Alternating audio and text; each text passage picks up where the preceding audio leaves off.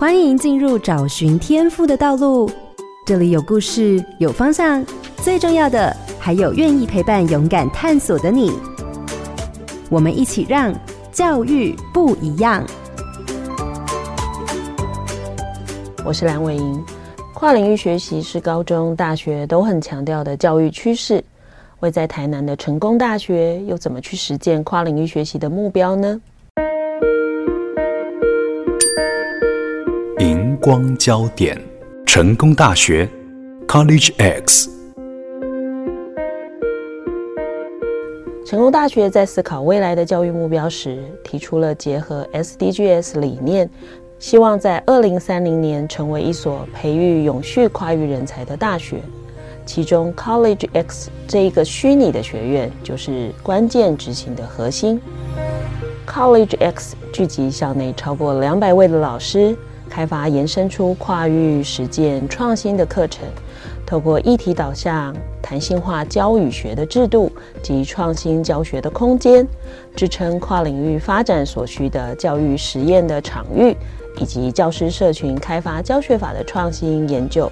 驱动学生的终身学习及动机，在有别于其他大学的做法，在虚拟学院的概念下，朝向理想迈进。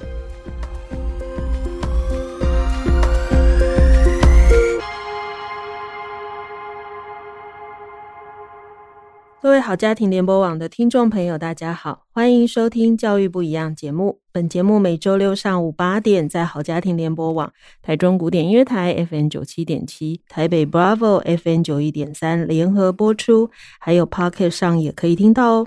我是蓝伟莹，今天要进行的是“大学不一样”的主题。跨域是近年来国内外教育领域的趋势。无论是一零八课纲国民教育阶段的课程，或是大学跨学院的学习，促进学生在真实的情境或场域中，真正的整合素养和实践行动，进一步产生影响，创造更好的未来。那今天的节目要跟大家聊聊的是成功大学的 College X，邀请到的是成功大学生命科学院的王玉明院长。院长早安。早早早。好，成功大学的 College X 是跨域课程与教学的整合平台。不同于其他的九个学院，X 学院是一个虚拟的学院，不是真正实体的行政教学组织，而是从各个学院的领域里去集合一些对于跨领域有专精的成大的老师们，那配合整个学校的教务推动，规划跨领域的课程跟实践。期待让老师的社群跟学生的群体，可以透过教学跟研究来定义未来的问题，开展适当的解法，真正的冒险跟落实。那今天的节目，相信我们可以从王院长的分享中，对于这样的学习有更多的认识。各位听众千万不要错过这一集哦。那我想，首先当然就先请院长跟我们说一下这个 College X 的设置的缘由跟目的。那因为院长很特别，您其实是生命科学院的院长，但是当时我们的访问联系到的是您，您在这个整个筹组跟规划的过程中，您又参与了哪些部分呢？我想其实每个学校在推动很多跟跨域相关的活动跟事情的时候呢，包括像我们成功大学在推动这一类事情的时候。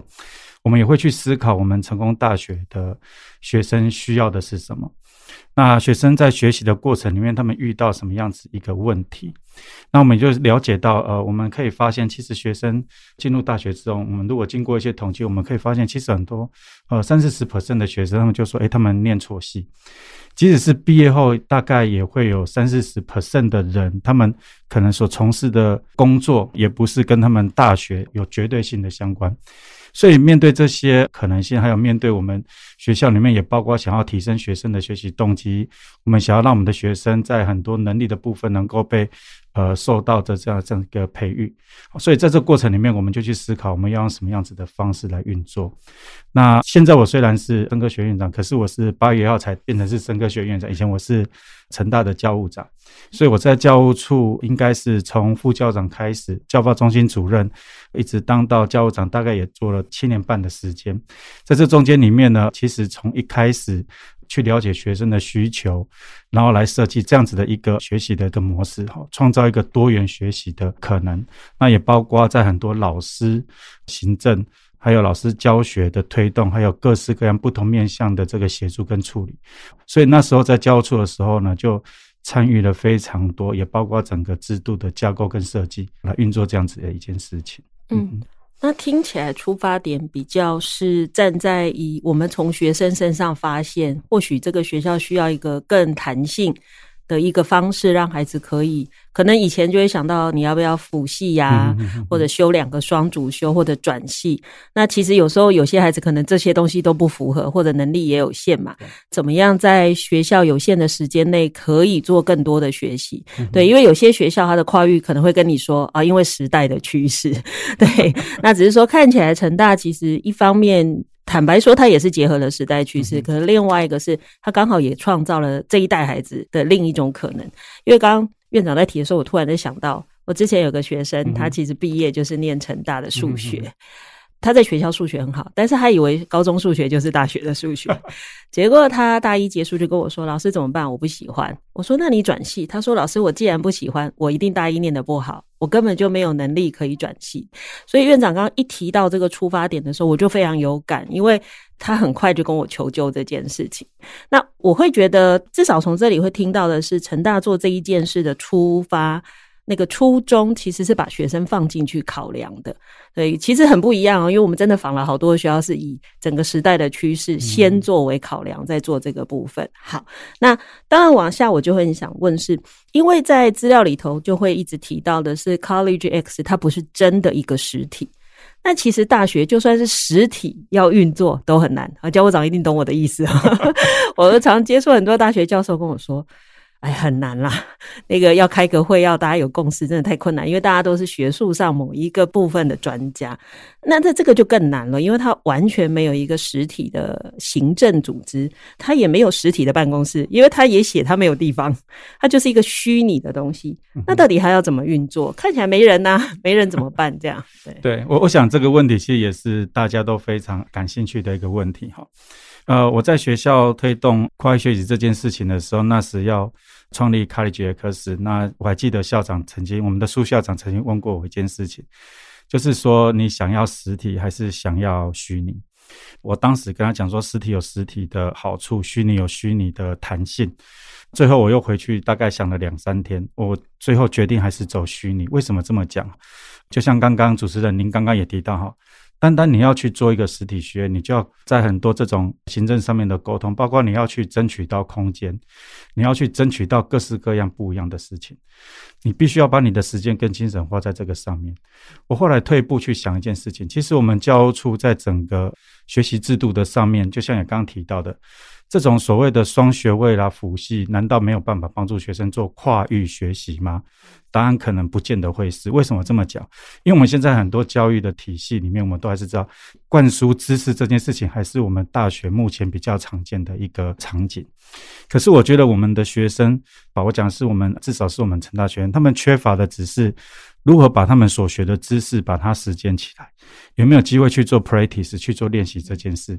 甚至是在这中间过程里面，他们有没有那样子的学习的动机？所以，即使今天你是在专业，如果给你有这样子一个学习的动机，你可以去了解其他不同的跨域或不同的领域的事情的时候，诶，如果它能够引发你的学习的这个。动机的话，这个就是其实是我们最终的一个目的。所以，我们当时在思考这件事情的时候，我们并不会觉得说，诶，你一定要透过一个实体，我们才能够运作，而是虚拟更具有弹性。所以，举个例子，在整个制度的架构的部分，我们当然还是需要一个种子教师的支持。所以，我们学校有很多的教师社群。那这些教师社群的形成，有的是透过我们不分系的老师自己来 initiate 的。所以，我们不分系的老师，举个例子，他们本身都是具有跨领域的教学，或者是有跨领域的学习的经验。所以，透过他们自己，他们就可以对每一个教师社群做扩散。那我们也去了解了很多老师们，他们其实对这件事情也都有认同感的。我们就把它聚集起来。所以，我们只要问一件事情，很简单：你同不同意把你的课程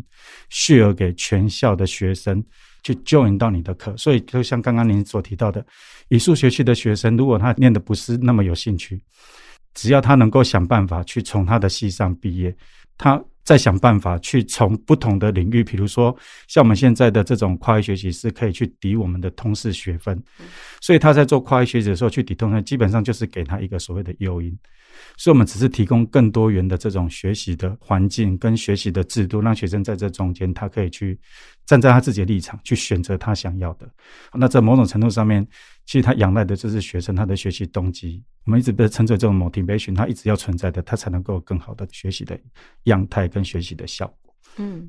其实刚刚这样听。事实上应该这样说，因为他看起来，因为是您在当教务长的时候规划，嗯、所以他之所以能虚拟，是不是因为行政工作都教务处做了？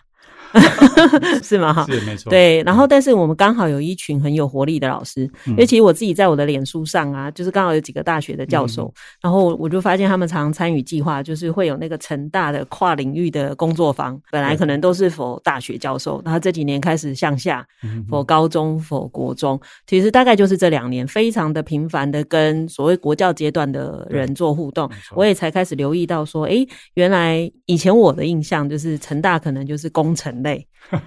就我比较难去想象说，诶，他好像有这种做课程设计呀，或做社会服务、社会设计的这一块。对，这确实也是这几年我们其实看见的。其实本身他开始去对国教阶段做互动，也就是一种跨域。对，所以其实这个已经做到所谓的社会实践了。坦白讲，老师们自己也在做这个事。对，那当然这边我也会好奇的是，因为跨域啊这个词，我发现大家的定义都不太一样，所以当时在规划这个学。院的课程或这个学院最后的资格，因为你修完课，你最后还是要申请被认证嘛。我看他好像是你不是把课修完几点完就完了，你还要申请你有没有符合跟认证。所以当然它的前提就回到当时我们在规划的时候，我们怎么去定义我们所谓的跨域呢？嗯哼，呀，其实对我们而言，其实我们只是要让我们的学生讲的白一点点，让他去去习惯跨域。举个例子来说好了，假设你是一个电资学院的学生。那你今天老师教了你很多有关于电子的这些呃基础知识，可是你却没有机会去接受到议题的训练。什么叫议题的训练？比如说我今天如果把你带去，像我们成大有踏硕台南，如果把你带去一个场域，你会发现到，哎，这个其实他们的呃农业经济可能是可以被改善的。你可以透过你本身的专业就把它放进去。所以我们就是说，你就是要有机会去接触到这样子的一个议题。对这个学生而言，它就是跨域。刚刚主持人您也提到，就是说，其实这种虚拟式的有什么好处？其实虚拟式的，其实对我们而言最大的一个好处，也就是我们可以其实不是那么绝对性要去限制学生，你一定要修多少学分，你才能够去完成什么样子的一个 program，拿到什么样子的 certificate。没错，的确，我们的 College X 有提供这样子的一个模式，但是其实那是对有需求的学生。因为我刚一直讲，其实承担它就是我们想要 create 一个比较多元的跨域学习的一个场域。当你的学生需要这样子的 certificate，没关系，我们也是可以给你。所以你学了我们相关的，你能够有从所谓的能力的部分、专业的部分，你也有了，然后你能够最后去完成这个所谓的跨领域的课程，然后你有一些成果，或者是有一些呃。政策性的东西出来，事实上你可能就完成了这样子的一件事情，所以你也可以来申请回学成的这样子一件事情。可是某种程度而言，对某些学生，他只是在他的专业学习里面，其实他不晓得他可以做些什么事，或是他学的过程里面，我们就是让你有机会去碰到不一样的事情。所以对这些学生而言，他们可能只是修了。几门跟跨领域或者是能力课程有相关的课程，这些他可能未来不见得会被认证是他们的所谓的微学程，可是对他们的人生、对他们的整个学习就已经有达到所谓的改善。所以回应到刚刚主持人您所提到的问题，就是说我们对于跨域的定义是什么？其实我们对跨域很简单。我们就是希望我们的学生在成功大学里面，你都有机会碰到所谓的跨域课程。那这些课程其实都是我们讲的，要么你就是 problem based 的能力，就是问题导向式的学习，或是 project based 的能力。那这种东西其实你在修课的过程内，你会接触到很多不一样、来自各个不同学系的学生，大家在那边一起去上这门课。你就可以得到所谓的这种拼碰，得到拼碰之后呢，你就会有不一样的这些呃想法、想象，你就会在你的未来的人生里面把这些东西用得上来。其实我们就觉得我们的目的就达到了。嗯，因为回到我们开始讲到课程的部分嘛，刚刚院长提到的，就是可能没有一个明确的定义，但是我们也邀请老师们或学系，你愿意把什么课释放出来？让别人一起来加入他。所以，当然这样的课堂里头，老师可能还是在上他专业的原来要上课，只是孩子的组成就很多元。对对，所以我其实另外一个好奇是，每一个学院呢、啊，怎么去决定他什么课要丢出来？对，这又是另外一个很好的问题。其实你刚问我说，在心理学院有什么样子的好处？其实。我们的确是花了不少的精神，因为毕竟这也是一个呃研究型大学的老师，他可能非常专注于做他的研究。可是有的老师他是觉得，诶，教书这件事情他也是非常有兴趣，所以每个老师想要做的事情也不太一样。对我们而言，我们就是去发掘对教学有热忱的老师。那本来他们就在教学。因为你也知道，在大学里面，我们其实专业科系都有所谓的中整性的课程，就是你的专业学习之后，你必须要有一些专题，或者是你必须要做一些呃 practice，你才能够去完成你的专业部分。那其实这些东西对其他的学系的学生而言，可能就是一种跨域的学习。所以我们都是希望，因为我们在卡里杰克森我们提供两种两大类课程。一个就是所谓的能力型课程，就是跟素养学习相关的；一个就是 practice，让你有实作跟实践的这样子一个机会。那我们就是请这些老师提供实作跟实践的机会的课程出来，然后让我们的学生有机会 join 到里面。所以，对于专业学系的学的学生，他们自己就变成是他们自己认证的专业型的课程。可是，我是不同学系的学生，你修了这些课，你就把它拿去认同时。嗯，对，所以你也对他们而言，他们其实我们也了解，其实，在大学的学习里面，其实呃学分我们发现它是一个对学生非常好的诱因，所以我们就把它活用，尤其是我们可以透过通识学分来完成这些我们想要去达成的目的，所以它也可以跳脱您刚刚所提到，我如果变成是一个实体学院，好，我在很多课程的部分，我就是一定要要求他们一定要 A B C D 要顺序就是要出来，可是其实很多学生他们需要的不是要这种所谓的。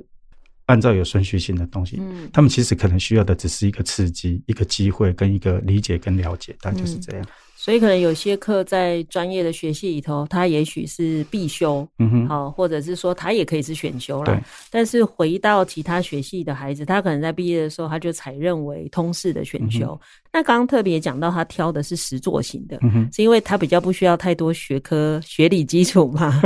应该不是说他不太需要很多学理基础，因为我们。一直在想，一个人他不可能知道所有的事情，即使你是专业，很多东西你也没办法去完完全全把它解决掉。甚至是我在做一些事情的时候，你可能就只是站在你的专业去面对这个角度。比如说我在设计东西的时候，我就是用我的专业来做设计，你可能少思考了人因的关系，好不好用啦，适不适用啦，放在这个环境、这个情形底下，它到底能不能 work 这些事情。这种其实有的时候，你如果没有跟其他学系的学生接触，或者是其他学习学生来做一些提点，你的这种呃学习其实它会变得非常的窄化。嗯，所以我们透过不同学系的学生他们的专业，然后问一些很不一样的问题。嗯，对，所以即使同一个问题，不同的领域的人来看，就知道哦，原来事情的思考不是这么的简单。对。所以有时候我们比如说工程的人，他可能在意的是这个东西拼起来或做起来有没有办法 work。对。可是对人文社会的孩子，他不是只在意这个东西可不可以 work，而是这是人家需要的嘛。嗯嗯、对，就是你为什么要做这个东西？那我们可能工程讲的是效率嘛。但是对工程人来讲，他转换想法是很快的，因为他要有用嘛。那这时候他就知道说，哎、欸，原来我应该去做一个，比如说人文社会的调查，可能才会理解说，哦，原来美观也会影响人家要不要用。不然我做了一个很丑的东西，哎、欸，但很好用啊，没人要买。没人要买，就是没人要买。好，所以它的跨域这样听起来是比较出现在真的实践的过程中，然后透过不同课程，就是有一些可能是不同学系的课，发现原来看待同一个现象，大家的切入角度跟思考点不同。当然还有一个是跨域的，也提供了同才，就是因为不同的人让我知道原来应该这样思考。我不知道我这样讲也算是也是也是对的，因为专业学系提供的课程，他让其他人来修，嗯，那基本上就是某种程度也满足。可是像其实我们也有很多就是那种非常的问题导向式的中正课程，嗯，所以他可能就是在问联合国永续发展计划和 SDG 相关的事情，或者是在问的是一个你进去社区之后你才会看得到的这些事情。那这种东西事实上就会有要回应到，我们也在想象一个未来的世界是这样，有的时候。你会遇到问题，你去解决，好，这个是我们常做的事。可是有的时候你会遇到很多情况，是你有没有办法去想象未来它应该会出现什么问题？那这种就是说，如果你的同理心够，你的 imagination 够，你就可以去想象这些事情。所以你可以坐着在更前面。所以其实我们在推动这样子的一些事情的过程里面，其实我们花了蛮多的想法跟心思在里面，就是说我们不希望把它限制，但是我们希望它有更多元的可能。所以我也时常跟很多人去分享，其实我们的 College X 里面的课程，我们也希望它是一个实验的平台，大学课程的实验平台。所以老师在这中间过程里面，你可以透过不同的这种教学方法，就可以去了解，诶，学生他是不是可以被你刺激出一些什么样子的东西出来。嗯，虽然刚刚院长一直强调说，诶，我们好像没有一定的架构，可事实上在网页上课程还是有大概分类啦。对，对，因为事实上课程还是写了一个那个基石课程、专业、总整。对，对，虽然我们好像给学生很多的弹性，可是事实上我们心里头也对了课程的不同的功能也做了一个区分。嗯、那这个这三个功能的区分是什么？这么样子来说好了。事实上，我再回到。又在用我们的电子学院哈，其实我的对象不是只有电子学院啊，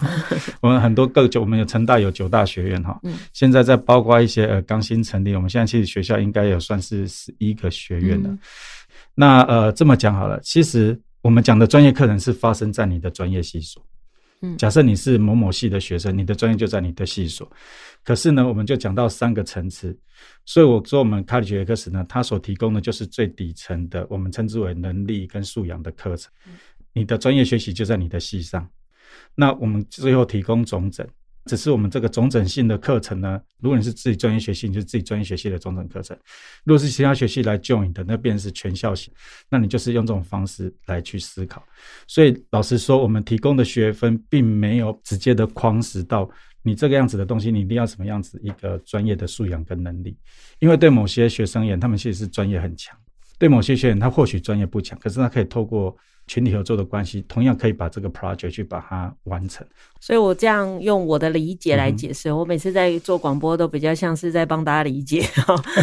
像基石的课，我听起来它就比较像是培养能力，对，比如说设计思考，对，像这种哦，就是我不管你要解决什么问题，但你总要知道设计思考的历程，或者是系统思考，类似这种比较一般性的。嗯、那专业就是你一定要你自己系上的专业，嗯、那。种种比较相似，那这些东西整合在一起，你怎么真的去解决问题？就你到底怎么去处理你真正遇到的问题？它可能是系上原来就有的十座课程，它也有可能是另外我开的非属于特定系的实作的课程。怎么把这些东西合在一起去解决问题？这样讲应该对，没错。好，我刚刚一听完，我就突然想到，这比较像我自己现在在做的很多事，比如说我去陪老师们设计课程。那他最知道他的课要设计什么，所以专业在他手上。那我有的专业是什么？设计课程的那个思考逻辑。那我在跟他对话之后，就会变成我梳理他的专业，然后根据课程设计的逻辑，我们两个合在一起讨论完备课，把那个课做出来。没错。所以我跟他看起来就像不同系的人，嗯、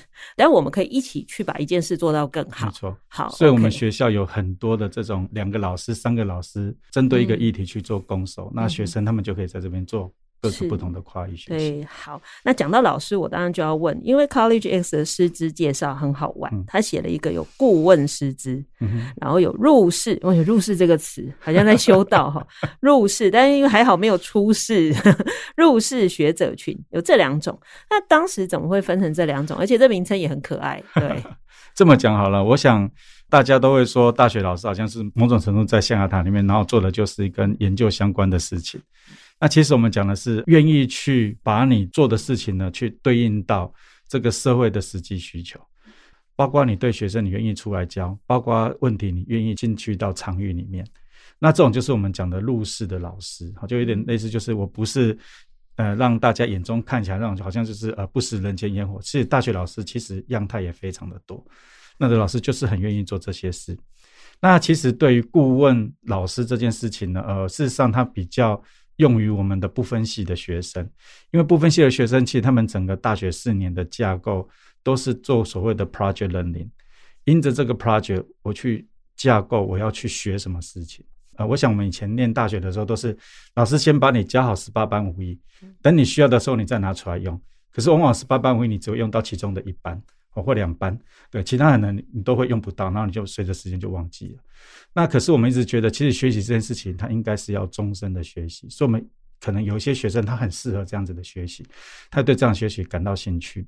那可是这些学生学习的过程里面，他们都需要一些所谓的顾问老师来做协助。这些顾问老师，因为他们有自己不同的领域跟专长，比如说我想要创业，可能我想要在经济啦、好财务、税管的部分，我要有熟悉。所以某种程度上面呢，他们就可能需要这些老师的协助跟帮忙。所以这些顾问老师其实主要就是帮助在我们的不分系的学生的学习里面。嗯，但是对于全校学生的话，就是我刚提到的这种入试学者哈，我们就是说你们愿意出来，我们就是。哎，你就是愿意去入试，愿意把你的课变成是一个实践型的课，所以我们把它称之为入试的老师。所以入世的老师就是你愿意加入这个计划啦，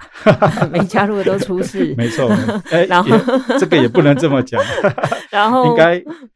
然后顾问的老师就是你可不可以给孩子一个明灯啊？比如说他真的在这里迷惘或不确定的时候，OK，他可能需要有一个人跟他确认跟谈一谈。嗯嗯、对，但他不是心理辅导哈，他不是，他纯粹是可能在孩子解决问题的历程里头，或者学习的过程里头，他要做某种确认，他需要有一个人跟他。对话或咨商比较是这个部分哈。嗯、那我想刚刚第一段我们已经谈了很多哈，整个课程设计跟规划其实花了一整段去谈，就知道他的课程有多么精彩哈。嗯、那我们下一段会再谈更多关于学生学习的部分。嗯、那我们休息一下哦。好，谢谢。